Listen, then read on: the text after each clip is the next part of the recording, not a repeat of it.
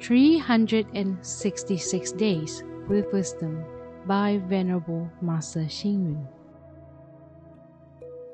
August 20th. Be grateful for past causes and conditions and treasure the present effect. Build present causes and conditions to nurture future effects. A big tree is well cared for as it can provide shade and shelter to pedestrians.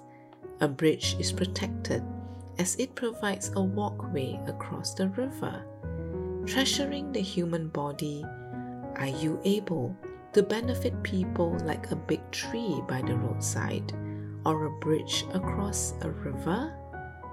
Once, when a man who had divine sight saw a person hitting a corpse by the roadside, he went forward and asked, This person is dead. Why are you hitting him? The reply was, I'll tell you, this corpse was my previous life.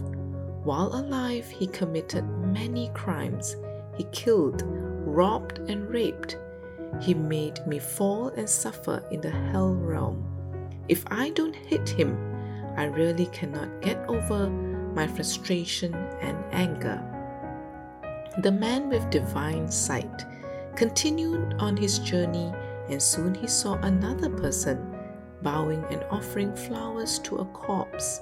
He moved forward and asked, This person is dead.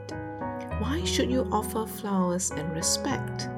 The reply was, I'll tell you, this corpse is the body of my previous life. While alive, he was compassionate, benevolent, and showed reverence to the triple gem.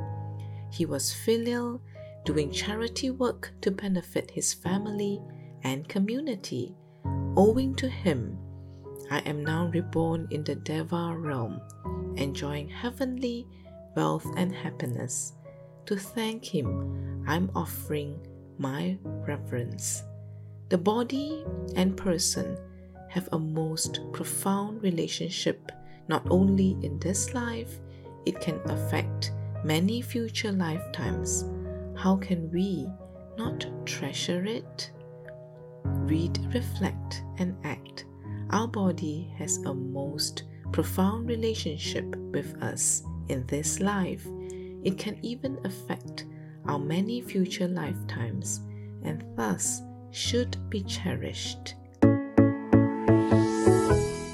Please tune in, same time tomorrow as we meet on air.